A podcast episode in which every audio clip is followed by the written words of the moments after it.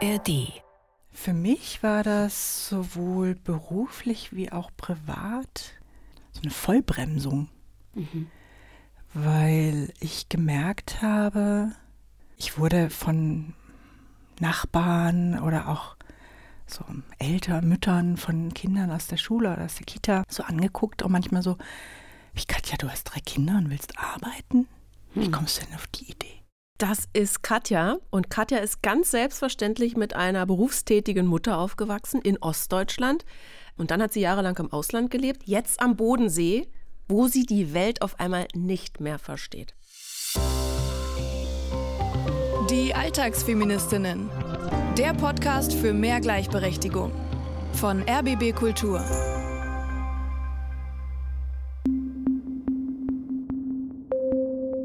Liebe geht raus. Hallo an alle Alltagsfeministen und Alltagsfeministinnen und die, die es noch werden wollen. Wir üben ja hier jede Woche. Wir, das äh, bin ich, Sonja Koppitz und meine Kollegin und Coachin Johanna Fröhlich-Zapata. Hallo, liebe Sonja. Hallo, liebe Alltagsfeministinnen. Heute betten wir wieder einen Fall aus meiner feministischen Coaching-Praxis gesamtgesellschaftlich ein. Heute mit der Frage danach, ob Westgeschichte oder West-Ost-Geschichte für uns Alltagsfeministinnen überhaupt noch relevant ist. Mhm. Und wir werden sehen, ja, die Geschichte gesagt, in die Gegenwart so hinein. Spoilern? Mensch, ja. Diese großen West-Ost-Unterschiede, nicht nur als Vorbehalt in den Köpfen, erlebe ich zumindest immer mhm. noch sehr, sondern auch im Alltag. Bist du eigentlich Ost- oder West sozialisiert? Ähm, ich bin West-Berlin und meine Mutter wiederum, die war Wossi, habe ich immer gesagt, also in Brandenburg geboren und aufgewachsen die ersten Jahre, dann aber vor Mauerbau nach West-Berlin. Und deswegen finde ich unser heutiges Thema ganz, ganz spannend, weil heute geht es eben um verschiedene Lebensmodelle in Ost und West und was diese Prägung auch so viele Jahrzehnte hm. danach eigentlich für die Generation noch bedeutet. Vor allem in einer Ost-West-Partnerschaft hatte ich zum Beispiel auch schon zweimal und habe gemerkt, das wirkt sich bis heute aus, wie man sozialisiert ist, dieses Ost-West-Ding. Das ist doch verrückt. Ja, deswegen geht es heute bei uns um die langfristigen Auswirkungen auch von ungleichverteilter Care-Arbeit, zum Beispiel emotionale Abhängigkeit. Ich bin heute am Spoilern. und wie man da umsteuern kann und sich ein Stück Selbstbestimmung zurückerobert. Mhm. Wir haben ja eben schon kurz Katja gehört, um die es heute geht. Mit welcher Fragestellung, mit welchem Problem ist sie zu dir ins Coaching gekommen? Ja, also ostsozialisiert ist sie, hast du gesagt, und in einem West-Zuverdienermodell.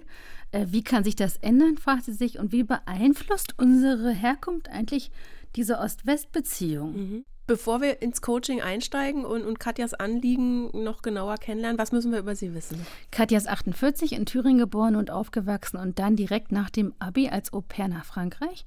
Dann noch ein Jahr Work and Travel in Australien, nach dem Studium ein Sprachkurs in China.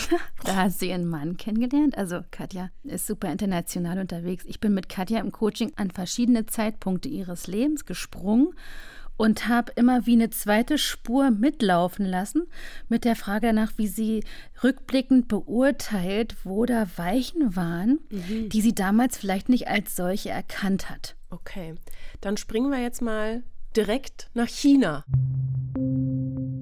Ja, wie das denn so spielte, habe ich dann gesagt, okay, nach meinem Praktikum, ich bleibe da, wir sind zusammengezogen und haben dann zwischendurch geheiratet in Deutschland und ich bin dann da geblieben und habe mir nach dem Praktikum quasi meine erste Stelle gesucht, meinen ersten richtigen Job und habe für die Auslandshandelskammer in Shanghai gearbeitet. Hatte da ganz viel Freiheiten, bin total viel unterwegs gewesen und es war, es war einfach, es war so eine tolle, da kommen wir gleich drin. Und als ich mein Studium abgeschlossen habe und mein, meine Diplom-Verteidigungsprüfung hatte beim, beim Professor, der sagte zu mir, so, nun hast du dein Diplom und dir als gut ausgebildete Frau liegt die Welt zu Füßen. Und dieser Satz, der, der hat mich, glaube ich, ganz lange an der Ende begleitet mich immer noch, mhm. weil in dieser Zeit in, in China lag mir die Welt zu Füßen. Das war, das war die Welt. Ich konnte mich weiterentwickeln. Ich hatte so viel Unterstützung und Vertrauen von, von den Kollegen, von meiner Chefin, die einfach gesagt hat, Katja, mach, mach. Dann war ich schwanger mit meiner großen Tochter, ein absolutes Wunschkind. Und äh, also es war für mich nie eine Frage, dass ich dann irgendwie mm, aufhöre zu arbeiten oder so. Ne? Also das war irgendwie, ja, das mhm. passte schon alles. Gerade vielleicht auch, weil ich, weil ich in China auch ein anderes System, äh, sicherlich nochmal mit anderen Herausforderungen, aber auch da gesehen habe, so viele Frauen waren dort berufstätig in führenden Positionen. Die waren ganz oft besser als die Männer und es wurde, wurde gewertschätzt und die sind weitergekommen und die hatten auch Kinder. Wow, Katja klingt nach so einer mega abenteuerlustigen, wissbegierigen, wachen Frau. Ich bin richtig Fan sofort, weil sie so erfüllt klingt irgendwie. Wie hast du sie erlebt? Also auch ja, abseits des Coachings. Sie hat einen krassen Lebenslauf, spricht fünf Sprachen, hat bei großen Unternehmen wie Daimler gearbeitet, gleich im ersten Job in China viel Verantwortung übernommen und sich das auch zugetraut. Mhm. Und bis zur Schwangerschaft war für sie alles stimmig. Ihr wurde versprochen, dass ihr die Welt zu Füßen liegt und so war es dann auch. Geil, so muss es laufen. Katja hat es also rausgezogen in die Welt, weil sie es eben konnte nach dem Mauerfall. Sie hat Ostdeutschland hinter sich gelassen und ich meine, China, weiter weg geht es ja eigentlich gar mhm. nicht. Was man aber nicht hinter sich lassen kann, ist natürlich die eigene Prägung. Und es klingt so, als hätte Katja gar nicht erwartet, dass sich was ändert, wenn sie Kinder bekommt. Ist das nicht naiv? Ja, es ist wie ein blinder Fleck. Sie berichtet in dem Auszug, den wir gerade gehört haben, auch davon, dass sie entsprechende Vorbilder in China ja hatte. Ganz real berufstätige Frauen mit Kindern in Führungspositionen, die gewertschätzt wurden. Mhm. Es ist nicht naiv. Sie hat es im Osten vorgelebt bekommen und Osten hier, Osten da. Also in der DDR war es ja nur auch so als sozialistischer Staat, dass Kita- und Krippenplätze garantiert wurden. Das heißt, ihre Vergangenheit bestätigt vielleicht auch das, was sie da gesehen hat. Von 6 bis 18 Uhr war dort in der DDR die Krippe immer geöffnet, damit Eltern arbeiten konnten, war ja ein Arbeiterinnenstaat. Ja, das ist eben Kommunismus, ne? Und auch in den kommunistischen Anfängen von China war ja auch das Ideal, zumindest das theoretische Ideal, Gleichberechtigung. Staatsgründer Mao Zedong hat gesagt, die Frauen tragen die Hälfte des Himmels. Mhm. Wow.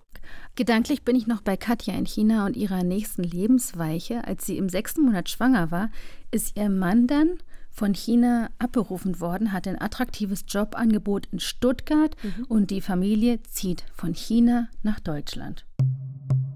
Ich habe gedacht, ja, das ist ja kein Problem in Stuttgart. Ich bin immer noch gut vernetzt. Mal gucken, ne? vielleicht kann ich da irgendwie Kontakte und habe dann auch Bewerbungen geschrieben und hatte Vorstellungsgespräche, aber mit dem dicken Bauch, ja. Mhm. Ähm, wurde halt nichts. Ne? Die haben alle so mir zu verstehen gegeben, naja, komm mal wieder, wenn das Kind da ist. So, und das habe ich dann auch gemacht. Und dann sofort, als die Helene geboren war, habe ich für die Kleine einen Kita-Platz gesucht, in einer kleinen privaten Kita. Wahnsinnig teuer damals in Stuttgart, also wo ich genau wusste, also okay, pff, wahrscheinlich drei Viertel meines Gehaltes gehen für die Gebühren drauf, aber das war es mir irgendwie alles wert. Und es wurde aber nichts. Also dann war das Kind da und ich habe wieder Bewerbungen rausgeschickt und äh, es ging einfach gar nichts. Also ich kann mich an ein Gespräch erinnern, da saß ich in einem Vorstellungsgespräch und ich wurde dann wirklich gefragt, das, wo ich denke, so meine Güte, wir leben im 21. Jahrhundert. Ja, und was machen Sie mit Ihrer Tochter, wenn Sie, wenn Sie zur Arbeit kommen? Oder dann war noch eine Frage, wo ich gesagt habe, naja, ich kann halt erst um 8.30 Uhr da sein, weil die Kita macht halt erst um 8 Uhr auf ja, nee, aber dann ist ja schon das erste Meeting vorbei. Uns ging es ja auch irgendwie so finanziell gut.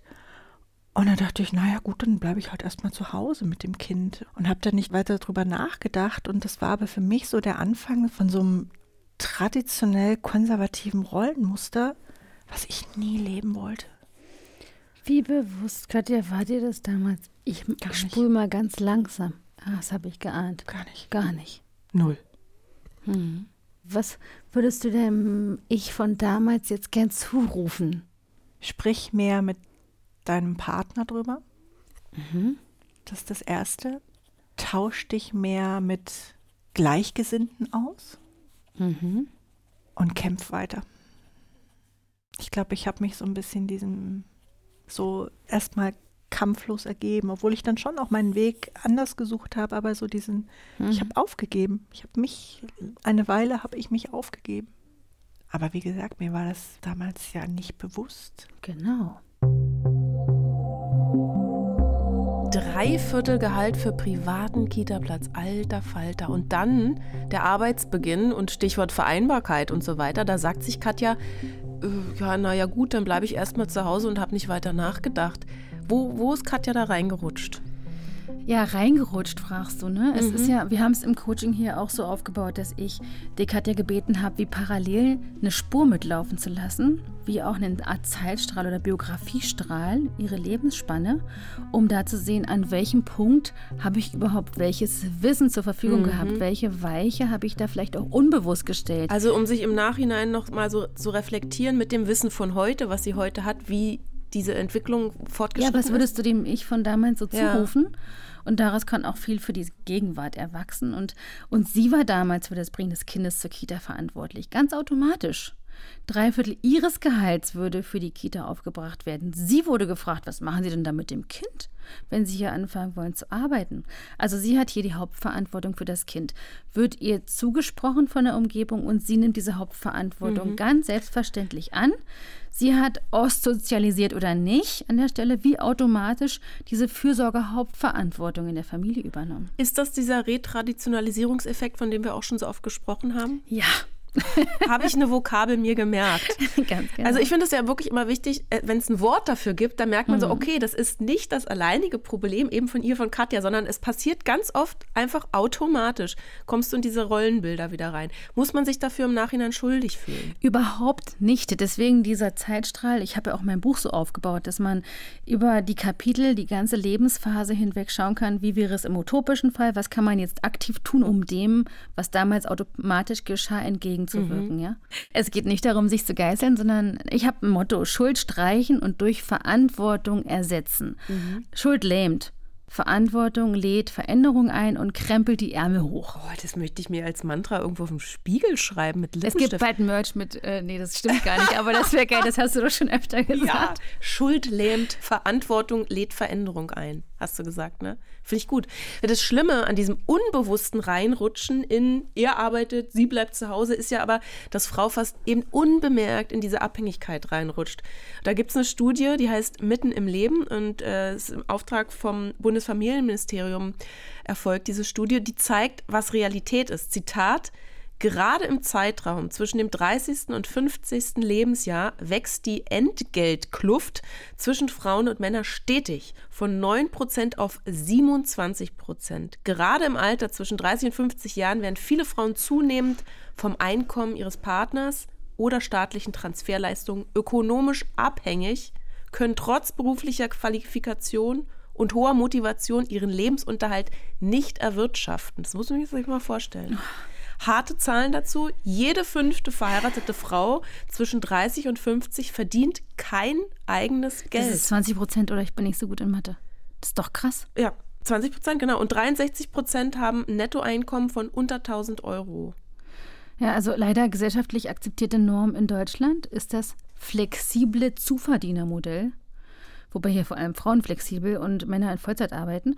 Deutschland hat im internationalen Vergleich sehr hohe Teilzeitquoten und zwar unfreiwillig, weil die Kinderbetreuung lückenhaft ist oder weil so viel Mental Load bei Frauen liegt, dass verantwortungsvolle Berufe dann zu Überforderungen äh, führen. Also der Anteil der Frauen, die Erwerbsarbeiten, ist in den letzten Jahren hochgeschnellt. Mhm. Der Anteil, den Männer Fürsorgearbeit übernehmen, ist gleich geblieben. Das heißt, die Gesamtarbeitsstundenzahl der Frauen ist einfach ins Astronomische gestiegen. Da das haben wir schon oft gesagt, aber ich muss das hier nochmal betonen, Und woran es liegt. Da werde ich direkt kurzatmig. Aber jetzt wieder zurück zu Katja. Sie hat ja ein ganz anderes Modell erlebt. Sie ist aufgewachsen in Thüringen. Die Eltern leben da auch noch. Sie war 14, als die Mauer gefallen ist. Wie war das für sie?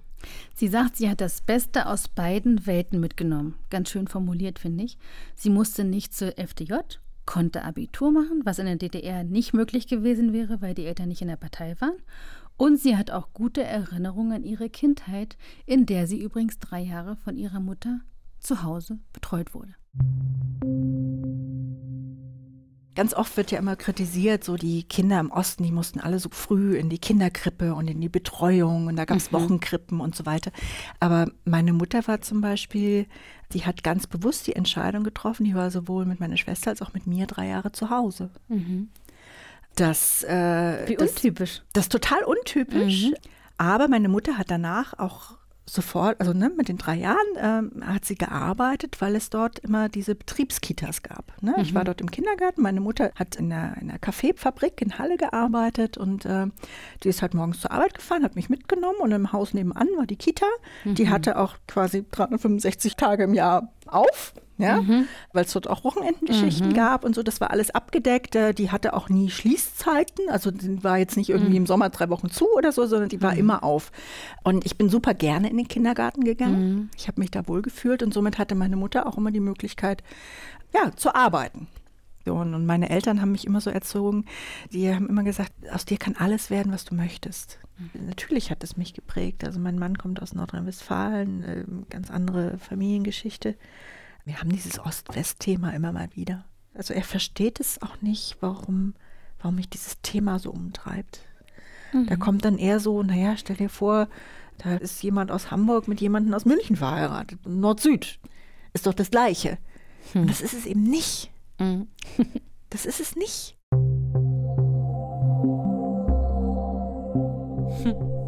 Ja, Bayern mit einem norddeutschen Oweia. Nee, aber ist Katja stolz auf ihre Ostsozialisierung? Sie hat im Coaching erzählt, dass sie früher im Ausland nicht sagen wollte, dass sie Deutsch ist und noch viel weniger, dass sie Ostdeutsche ist. Aber je älter sie wird, sie ist jetzt 48, desto mehr interessiert sie sich für die Prägungen, Werte, innere Einstellungen. Also sie will Muster in ihrem Leben verstehen, weil sie aktuell das Gefühl hat, in ihrem westtraditionellen Leben am Bodensee festzustecken. Äh, zu Katjas Ist-Zustand am Bodensee kommen wir ja auch noch. Ich will aber noch mal über unseren Blick auf den Osten gucken und den vielleicht schärfen und hinterfragen. Ich habe schon von meiner Wossi-Mutter erzählt. Ne? Also 34 Jahre ist die Mauer weg. Es wurde viel aufgearbeitet und geredet über Stasi, Flucht, Täter, Opfer. Aber es wird ja auch ein äh, neuer, differenzierterer Zugang zum Osten gesucht. Zum Beispiel von Dirk Oschmann. Der hat das Buch geschrieben. Der Osten ist eine Erfindung des Westens. Dazu können wir sicher eine ganze Folge machen. Diesen differenzierteren Blick braucht es auch in Sachen Gleichberechtigung im Osten. Also einerseits kennst du vielleicht diese Horrorstories, 24-7-Kitas, Töpfchentraining im Also, dass die Akkord. Eltern ihre Kinder abgegeben haben morgens, weil die haben den ganzen Schon Tag im geackert. Wochenbett. Ja, zack, also weg das zack Kind. und schau. Aber es gibt auch diese Erzählung fortschrittliche Frauenrechte wie straffreier Schwangerschaftsabbruch oder die Wunschkindpille auf Rezept, ja? Also äh, Ambiguität. Hohe Vollzeiterwerbsarbeitsquote bei Frauen und Selbstverständlichkeit von Frauen in Männerberufen auf der einen Seite. Zum Beispiel konnten Frauen Traktoristin sein, ne? Was ist das, Traktorfahrerin? Genau. Ja. in, genau, in der LPG Traktor fahren. Und gleichzeitig verbrachten DDR-Frauen viermal so viel Zeit, Achtung, viermal so viel Zeit wie Männer mit Hausarbeit. Aber Frauen durften einen Haushaltstag als zusätzlichen Urlaubstag im Monat nehmen. Wow. Um dann zu bügeln und äh, Socken zu stopfen und so. Genau. Das ist alles so ein bisschen widersprüchlich, ne? Also au- einerseits denkst du so krass, was die Frauen damals in der DDR für Rechte hatten, Rechte, gleichberechtigt, aber dann irgendwie doch nur auf dem Papier. Dieser Widerspruch, der, den erlebe ich auch. Ich bin im Osten aufgewachsen, mache ich mal transparent an dieser Stelle, und ich erlebe diesen Widerspruch bis heute. Also meine Freundinnen haben Mütter im Osten, die aktuell die ganze Fürsorgearbeit übernehmen, aber immer sagen, oh, bei uns im Osten ist und war das Verstehe. total gleichberechtigt. Aber eben dieses, dieses Aushalten von diesen Gegensätzen ist manchmal so schwierig, ne? Was wir ja auch ganz oft besprechen. Und wenn wir jetzt zurück zu Katja kommen, äh, für die als Kind ja diese Vollzeit erwerbstätige Mutter eine totale Selbstverständlichkeit war. Wir haben vorhin ja schon von Katjas abgelehnten Bewerbungen und Diskriminierung gehört. Wie ist sie denn damit umgegangen? Ja, sie hat de facto nie resigniert. Sie sagt ja, sie hat sich aufgegeben, aber sie hat immer gearbeitet. Sie hat sich zwischen Kind 1 und 2 selbstständig gemacht als Projektassistentin, später mit interkulturellen Trainings gearbeitet, dann als Coachin dafür, viele Weiterbildungen gemacht. Also es gab immer wieder Brüche gleichzeitig durch die Schwangerschaft mit ihren beiden jüngeren Kindern und durch die Umzüge für den Job des Mannes von Stuttgart nach Indien, dann nochmal China. Also und doch, sie arbeitete die ganze Zeit, also in beiden Bereichen, ne? Okay, zurück ins Coaching an dieser Stelle. Nächster Zeitsprung. Vor knapp sechs Jahren kommt Katja mit ihrer Familie aus China zurück nach Deutschland. Das ist die besagte Bruchlandung am Bodensee, von der Katja ganz am Anfang dieser Folge erzählt hat. Da sind die Kinder 10, 7 und 3. Carsten hatte ein ähm, Assignment in der Schweiz. Wir haben uns für Deutschland entschieden. Wie gesagt, aus dem Grund, dass die Kinder sehr schlecht Deutsch sprachen zu dem Zeitpunkt, weil sie halt auf einer englischen Schule waren. Ähm, und äh, ja, also mhm. für mich, so wenn ich jetzt drüber nachdenke, war das wirklich so ein, wieder so, ein, so eine Vollbremsung, was diese berufliche Freiheit betraf.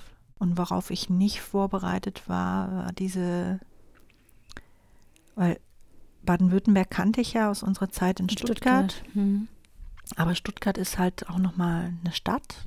Und dass ich in diesem sehr konservativ ländlichen, traditionellen Landkreis am Bodensee lande, mit diesen Konsequenzen war ich mir nicht bewusst. Du hast, das ist ja meine Rolle gerade, nach bestem Wissen und Gewissen gehandelt, ist mein Eindruck. Kommt hier so eine Wiederholung der Botschaft von, ich sprich gern mit deinem Partner, klär nochmal Erwartungen, sprich über Herkunft und den Gestaltungsfreiraum, den es da zu erkämpfen gilt? Oder nee, sind wir an einem ganz anderen das Punkt? Das ist ein anderer Punkt. Mhm. Wir hatten da so diese Optionen nicht. Wir waren ja einfach schon in der Situation, wo wo ich ja wo ich nie rein wollte. Und das war diese klassische Einernährerfamilie. Mhm. Ja, mhm. eine Situation, mit der ich ja eigentlich nie, nie gerechnet habe und die ich auch nie wollte. Aber es ist, ne, durch Hier gab es eine Abhängigkeit. Ja, diese Abhängigkeit, die ich jetzt nicht in der Partnerschaft spüre, mhm. aber die ich von der Gesellschaft so aufgedrückt fühle. Da könnte man sagen, ja, Augen auf bei der Wohnortwahl. Also Katjas neuer Wohnort, der Bodenseekreis, hat im Deutschlandvergleich den höchsten unbereinigten Gender Pay Gap. Hm. Die Bezahlungslücke zwischen Männern und Frauen liegt da aktuell bei 39,9 Prozent beziehungsweise hm. 20,4 Prozent bereinigt. Das bedeutet, auf den Tageslohn bezogen, Frauen verdienen dort rund 111 Euro am Tag, Männer 165 Euro. Oh. Und jetzt in Thüringen, wo Katja gebürtig herkommt, da sieht es deutlich besser aus übrigens. Da gibt es eine coole interaktive Deutschlandkarte von MDR Wissen. Da könnt ihr deutschlandweit mit der Maus über alle äh, Landkreise fahren und nachgucken, wie es bei euch ist. Packen wir euch auch in die Shownotes. Ihr werdet merken, generell wird es im Süden von Deutschland gleichstellungspolitisch düster. Ja, aber das ist nicht Katjas Problem, Katjas Schuld schon gar nicht. Nach dem Motto, Hättest du mal besser recherchiert? Sie hat recherchiert und sich zum Beispiel gegen die Schweiz als Wohnort entschieden, mhm. obwohl ihr Partner da arbeitet, weil der Kita-Platzausbau dort noch rückschrittlicher ist als in Westdeutschland. Da mussten die Frauen noch 1969 drum kämpfen, überhaupt wählen zu dürfen. In der Schweiz. Also sie war sehr informiert in dieser Entscheidung. Okay, na, dann hat sie das geringere Übel gewählt. Hm, statt so der Schweiz einfach ja. Bodenseekreis, ja. Aber was meint Katja denn mit nicht in der Partnerschaft, sondern in der Gesellschaft abhängig. Das sagt sie in einer Stelle. Ja, wir haben es im ersten O-Ton gehört. Sie hört in der Kita Sätze wie, warum willst du denn mit drei Kindern noch arbeiten? Ganz anders als in China. Und auch ihre Kinder fühlen sich nicht wohl. Die Familie tut sich so schwer, Anschluss zu finden. Sie gelten dort auf dem Land eben als Paradiesvögel, so hat sie es jetzt beschrieben, das ist ein mhm. Wort von ihr, in dieser ländlichen Umgebung. Und gleichzeitig fehlt Katja auch die Kraft für einen weiteren Umzug und noch einen Neuanfang. Sie ist mütend, hatten wir schon. Wütend, müde und wütend. Genau. Das hat man an der Stelle im Coaching auch wirklich an ihrer Stimme gehört. Boah, da kommt aber gerade schon wieder so ein, so ein Hamsterrad an Gedanken mit, so, oh, kann ich das alles ändern und was braucht es dafür, um was zu ändern und ich habe die Kraft nicht. Mhm. Wo wir wieder so an dem Punkt sind, wo ich gerade an mein, mein Ich, meine Botschaft denken muss, so rede mehr mit deinem Partner darüber. Mhm. Aber dann ist es gleich auch wieder diese Abhängigkeit natürlich in meinem Kopf, ne? Die ich ja nie haben wollte, aber die einfach de facto da ist. Mhm. Wo jetzt gleich wieder der Gedanke bei mir kommt, habe ich überhaupt das Recht, das auszusprechen, anzusprechen und Veränderungen einzufordern? Mist, ist die Abhängigkeit doch tiefer in die Beziehung vordrungen als gedacht. Mhm. Ja, möglicherweise. Ach, scheiße, das ist wirklich, das erlebe ich zu oft hier. Diese finanzielle Abhängigkeit macht emotional abhängig. Das ist, ich will es dir nur Ja, sagen, weil es kein ja. Einzelfall ist. Ja. Das ist ganz typisch. Und das ist, das ist so schlimm, Ja. weil genau dagegen lehne ich mich ja auf. Genau. Auch in meiner Arbeit. Genau. Ich sehe das und mache selber den gleichen Fehler, weil, es, weil ich mich in, wie in so einem Käfig fühle. Vielleicht ist ja dein Partner dir sogar dankbar. Ich habe den Eindruck, dass du sehr viel, ich finde das Wort so geil, du hast sehr viel positiv getrieben in der Vergangenheit. Das hast du ein paar Mal Ja. gesagt. Ich habe Ah, okay. genau zugehört. Und ich habe den Eindruck, dass du den Schlüssel hast. Also, mein Mann wäre wär nie irgendwie jemand, der, der mich da bremst oder zurückhält oder sagt, nee, das können wir uns nicht leisten oder das darfst du dir nicht kaufen oder äh, irgendwas. Also nie im Leben. Also das, da ist er total liberal, unterstützend und ähm, sehr, sehr wertvoll für mich auch. Nichtsdestotrotz glaube ich, dass er diesen Freiheitsgedanken, den ich vorhin so geäußert habe, dass er den, glaube ich, gar nicht versteht und nicht sieht. Und da muss ich ihn vielleicht sehend machen. Ja. Da sind wir ja an einer ganz spannenden Stelle, weil wir das eingangs ja auch versprochen haben. Es geht auch um Ost-West-Beziehungen. Und bei Katja habe ich mich jetzt hier an der Stelle so gefragt, nimmt sie ihren Mann vielleicht ein Stück weit auch in Schutz? Also ist das Symptom einer emotionalen Abhängigkeit vorsichtig gefragt? Oder ist er einfach ein echt toller Typ, der Katjas Bedürfnisse sofort berücksichtigen würde, wenn sie es sagt? Also ich frage mich das, weil wir ihn ja nicht kennen. Ich habe das so gehört. Ihre Zweifel daran, ob sie denn überhaupt das Recht hat, eine Veränderung anzustoßen, für sich einzustehen, ist symptomatisch für die Gefühlslage ganz vieler Klientinnen von mir. Also einmal, weil Mädchen generell ans Herz gelegt wird, sich zurückzunehmen und dann kommt in den Beziehungen dieser Automatismus zum Tragen, der erst in ökonomische, dann immer, aus meiner Erfahrung, in emotionale Abhängigkeit mündet. Ich sehe es bei allen Frauen, die finanziell abhängen, dass es dann in so eine emotionale Abhängigkeit kommt. Der Mann von Katja hat nichts gemacht, auch ich habe den Impuls, ihn in Schutz zu nehmen. Wie die allermeisten Männer muss er nichts dafür tun, um in diese ähm, Situation zu geraten. Auch rein, er, auch rein zu genau, rutschen, ne? In der eine Person von ihm, eben seine Frau von ihm, finanziell vielleicht emotional abhängt. Hm. Ja, das ist ja die Tragik. Das ist auch die Tragik der Paardynamik, aus dem sich die Paare dann, die zu mir kommen, ganz mühevoll rausarbeiten müssen. An dieser Stelle ist es Zeit für unser heutiges Training, weil wir haben ja viel schon äh, gelernt heute, äh, viel Holz beackert, aber eine kleine Übung in Sachen Alltagsfeminismus, die wir alle machen können, wäre jetzt, glaube ich, ganz gut. Feminismus to go. Ich habe eine App getestet. Nein, du hast eine App getestet.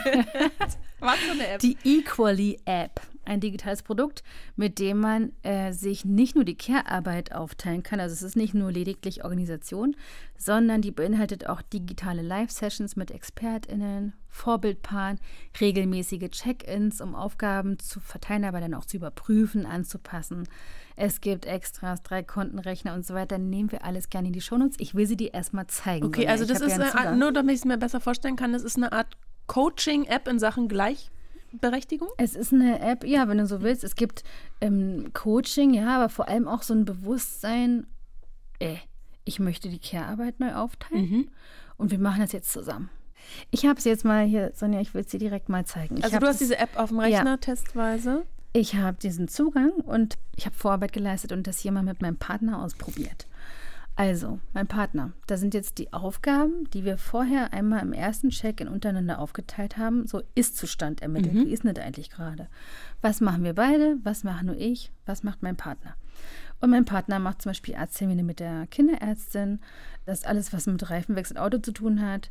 Das Einkaufen in der Drogerie und andere Sondereinkäufe. Und bei mir stehen Sachen wie, ich mache eigentlich immer Abendessen und äh, ich bin für die Klamotten zuständig.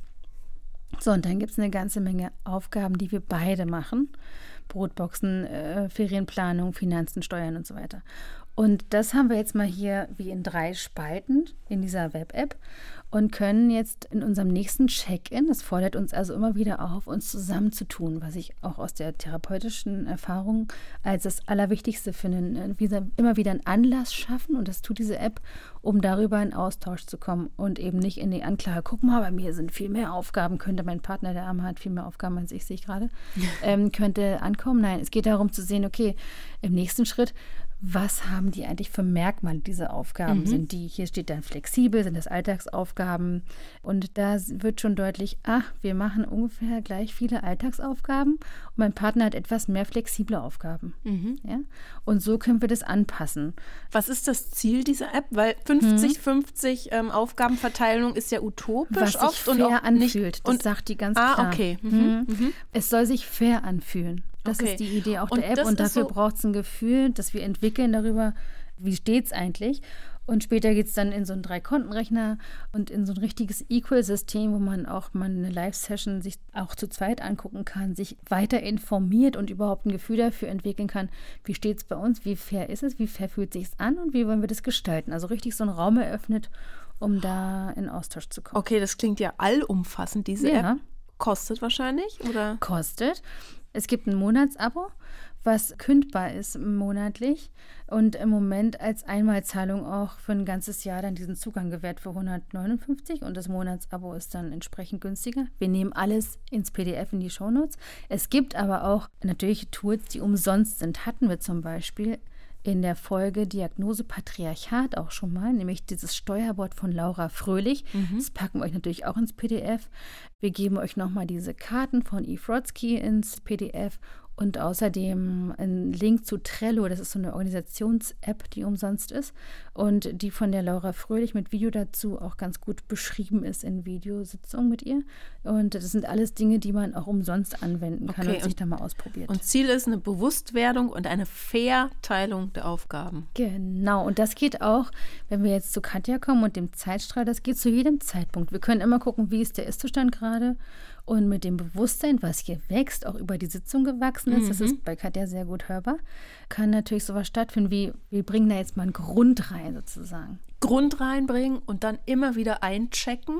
Bei Katja ist es ja so, sie hat einen Weg jetzt vor sich, ähm, der mit dem Coaching ja eigentlich erst losgeht. Und dafür braucht sie Kraft. Du bist eine gestandene Frau. Wie alt bist du? 48. Du bist 48 Jahre alt. Ich habe mir gerade einen Bericht abgeholt vom Feinsten. Ich bitte dich richtig, dich mal in dein erwachsenes Ich so zu erheben innerlich. Du bist diese gestandene 48-jährige Frau, die ganz krasse und bewusste Entscheidungen getroffen hat in der Vergangenheit, die da im Alltag diese Familie anführt und die jeden Tag alles gibt und die eigentlich ganz genau hören kann, welchen Ruf das Leben an sie gerade formuliert. Es hat gerade richtig gut getan, dass du das sagst, so was ich eigentlich alles so an meine Stärken nochmal appelliert hast. Und ähm, manchmal wünsche ich mir einfach nur so ein bisschen, bisschen mehr Wertschätzung für das, was ich irgendwie gestrampelt habe und geleistet habe. Dann sag das bitte mal an diesen wem. zweiten Strang. Du selbst machst das jetzt. Ich muss jetzt mal richtig streng werden. Ich mache das gut. Kannst du das fühlen? Ich mache das gut. Ich bin auf dem richtigen Weg. Mhm. Das fühle ich. Boah, ist anstrengend gerade. Ja, total anstrengend. Das, das ist seelische Knochenarbeit. Das Boah. ist furchtbar. mhm. Mhm.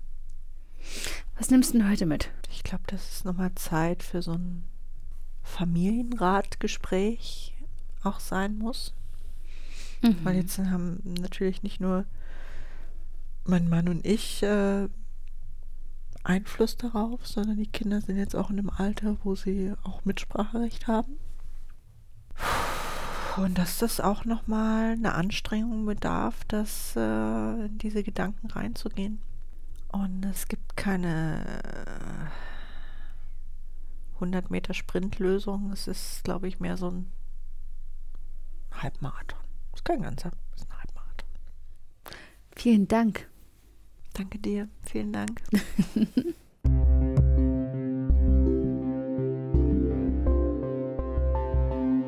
möchte jetzt zum Schluss dieses Stichwort Marathon oder Halbmarathon nochmal aufgreifen, nur so als abschließenden Schlenker.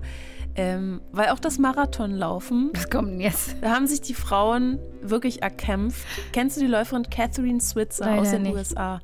Äh, das ist die erste Frau, die offiziell mit Startnummer über die 42,195 Kilometer angetreten ist.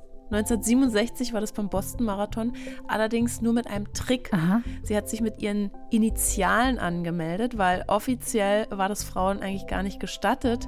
Und der Renndirektor hat es dann auch wirklich tatsächlich, da gibt es noch Bilder von, sie versucht von der Strecke zu ziehen, weil Sportfunktionäre waren damals der Meinung, Frauen seien zu einem Marathon körperlich nicht imstande, ihnen könne beim Laufen die Gebärmutter rausfallen. Oh Gott.